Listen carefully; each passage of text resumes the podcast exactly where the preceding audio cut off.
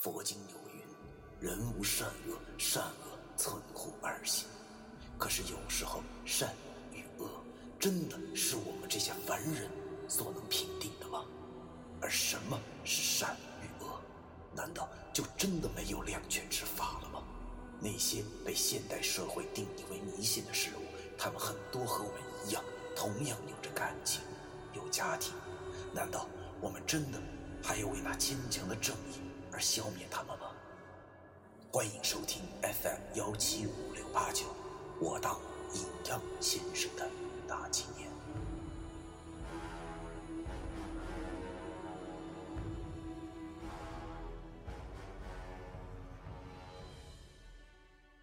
第一百五十三章：山中老屋。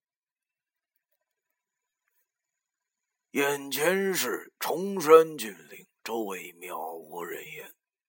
老易在旁呕吐的样子，就好像是看到了什么极其恶心的东西一样。而我面前这三位中年人，表情不一的互相对视着。那个女人应该就是真淑吧？以他们刚才的表现来看，他们应该以前就认识了，还是老相识。三个人应该是很久都没见着了。一时间竟然都不知道说些什么好，这种感觉以我现在这个年龄大概是不会体会到的。如果不是文书之前对我说这次来的目的是帮人家迁坟的话，以此情此景，真是像那些上了岁数的老同学聚会，多年的冤家都聚在了一起，无语凝噎。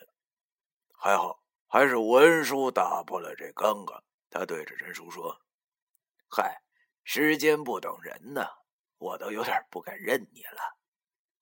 那真叔笑了笑，竟然有些羞涩，看的那眼神儿好像一下子变得像是一个妙龄少女一般。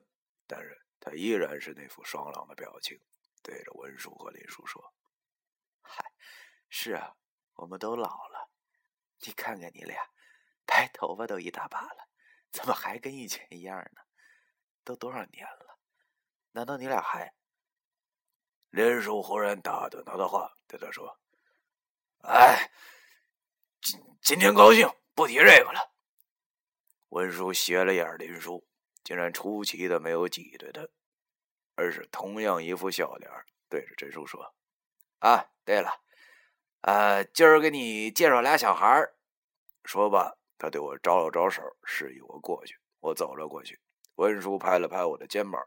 就像父辈拍着晚辈一般对我说：“小飞啊，这是你甄阿姨，快叫。”我对那甄叔恭恭敬敬的鞠了一躬，微笑着说：“甄阿姨您好，我叫崔作飞。”那甄叔点点头，笑着说：“ 不错，真是有礼貌的孩子。”文哥，看来你后续有人啊啊！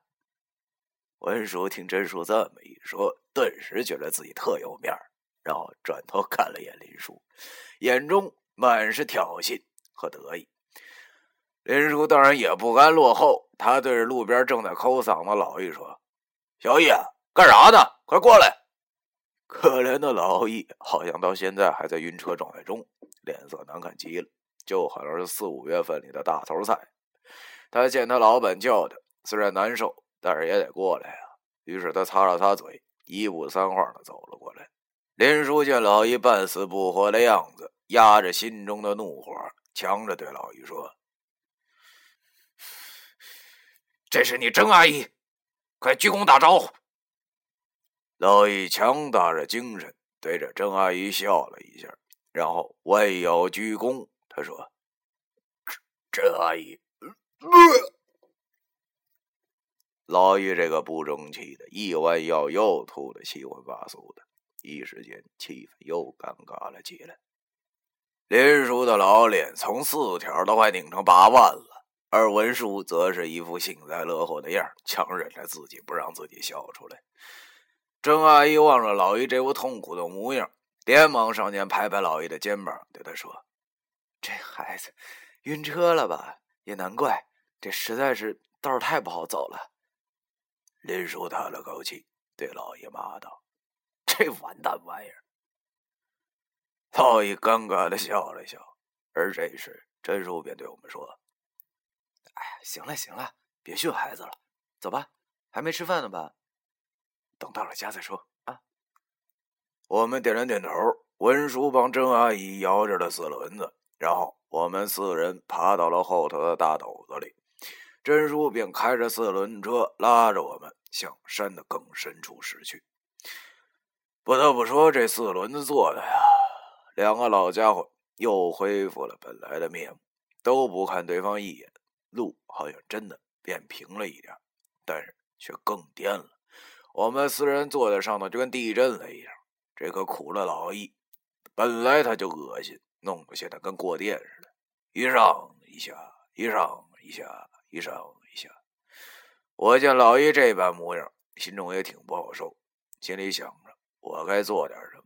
于是，我从包里拿出瓶矿泉水，拧开了瓶盖，偷偷的把我小指甲伸了进去，边搅和，心里边默念道：“变成晕车药，变成晕车药，变成晕车药。”文叔见我拿水，知道我要给老易，本来瞪着我呢，但是见我拿这水涮指甲后，便马上喜笑颜开，望着我一副孺子可教也的表情。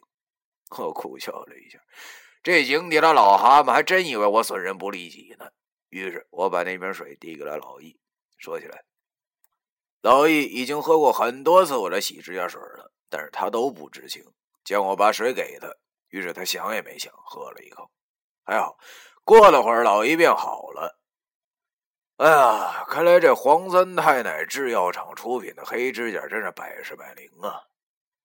虽然我总是抱着试试看的态度用老姨试药，但是真的没有一次是不灵的。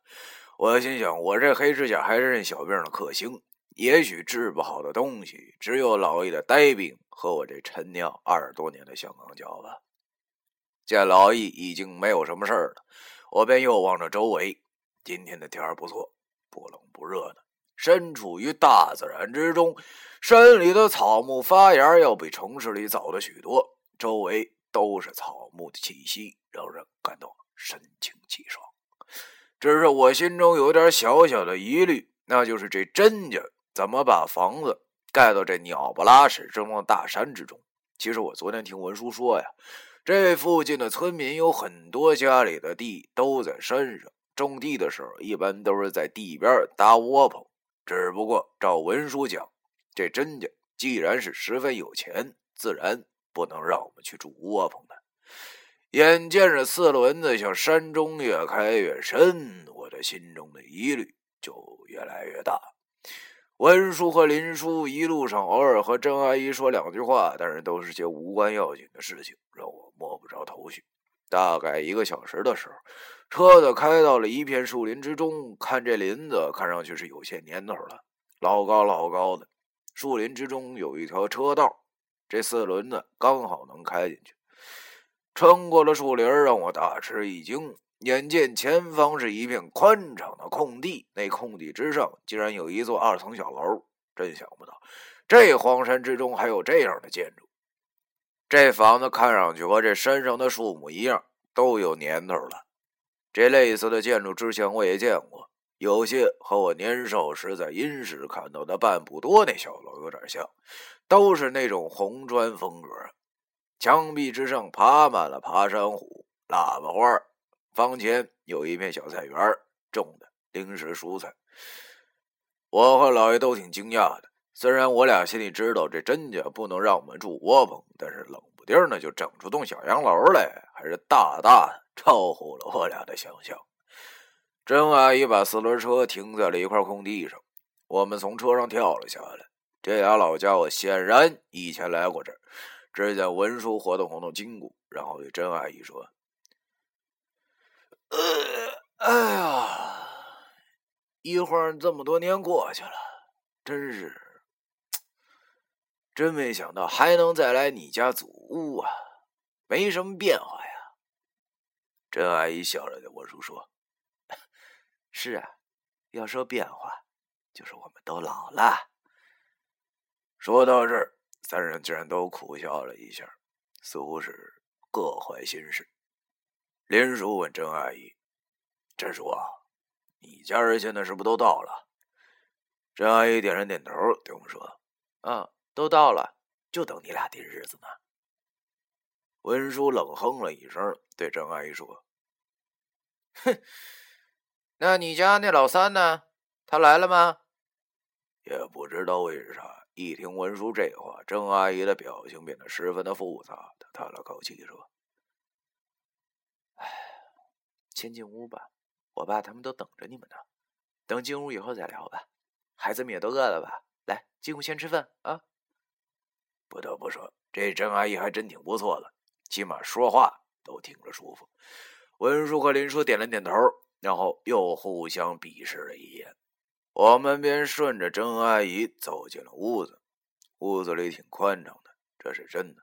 进屋后，我先观察了一下，只不过布置的家具好像都是解放以前的摆设，墙上竟然还贴着毛爷爷的画像啊！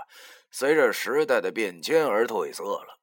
画像下头有一行毛笔字，上头写着：“东风压倒西风。”屋子中间是一张大桌子，桌子旁坐了几个人，都已经不年轻了。唯一坐在桌子两旁正位上坐着个老头，看上去岁数真是不小了，白花花的胡子，头发都掉光了。他望着我们进来，便对文叔和林叔点了点头。那些中年人连忙起身，对着文叔和林叔说。哎呦，文哥、林哥，好久不见，你俩还好吗？